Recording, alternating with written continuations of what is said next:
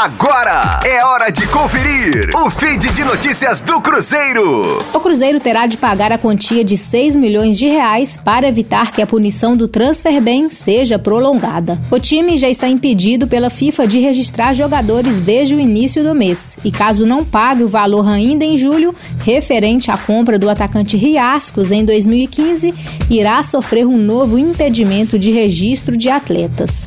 A dívida de 1,145 milhão de dólares foi contraída junto ao Morelia, hoje com o nome de Mazatlan do México. O presidente Sérgio Santos Rodrigues já informou que no momento não há recurso para quitar o débito.